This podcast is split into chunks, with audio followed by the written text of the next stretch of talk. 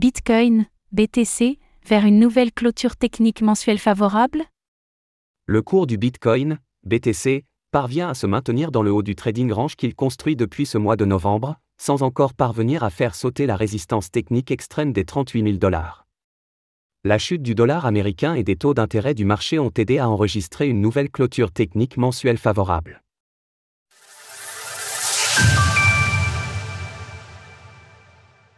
La quasi-certitude d'un pivot des banques centrales en 2024.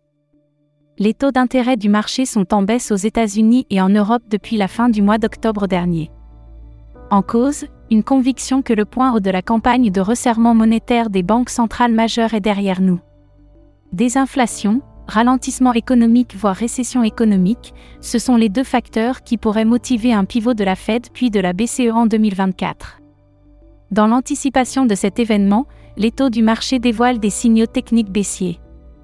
Le point de départ de la baisse a été donné lorsque le taux obligataire américain à 10 ans a atteint le seuil des 5% le jeudi 19 octobre dernier. Ce dernier, qui est le benchmark ultime pour évaluer les conditions de financement à long terme pour l'État, les entreprises et les particuliers, est proche du record atteint en 2007 avant la crise des subprimes et est considéré comme un seuil d'alerte mettant en grande difficulté plus de 50% des small et mid-cap américains. La baisse des taux d'intérêt du marché depuis fin octobre a dans un premier temps validé des signaux techniques baissiers en données quotidiennes, avant que ce ne soient les graphiques de moyen terme, en données hebdomadaires, qui prennent le relais suite aux commentaires d'Ovish de M. Waller de la Fed ce début de semaine. Le marché estime certains à 100% que le taux terminal de la Fed a été atteint à 5,50% et anticipe donc une baisse de 100 points de base, c'est-à-dire un point de pourcent de baisse du taux de la Fed, soit de 5,50% à 4,50% d'ici le mois de décembre 2024. Ne pas mettre la charrue avant les bœufs quant à la désinflation. Cette anticipation baissière du marché pour le taux des banques centrales se forge sur une double conviction qui peut sembler encore présomptueuse au stade actuel. La première est que le processus de désinflation nominale et sous-jacente, corps inflation, va se poursuivre jusqu'à la cible des 2% au rythme en place depuis le dernier trimestre 2023.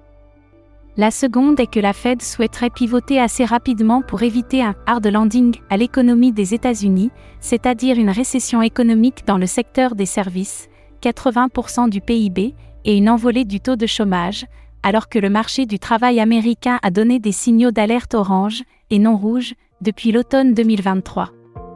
Toutefois, il ne faut pas mettre la charrue avant les bœufs, il existe un vrai risque à cette anticipation baissière du marché pour le taux des banques centrales.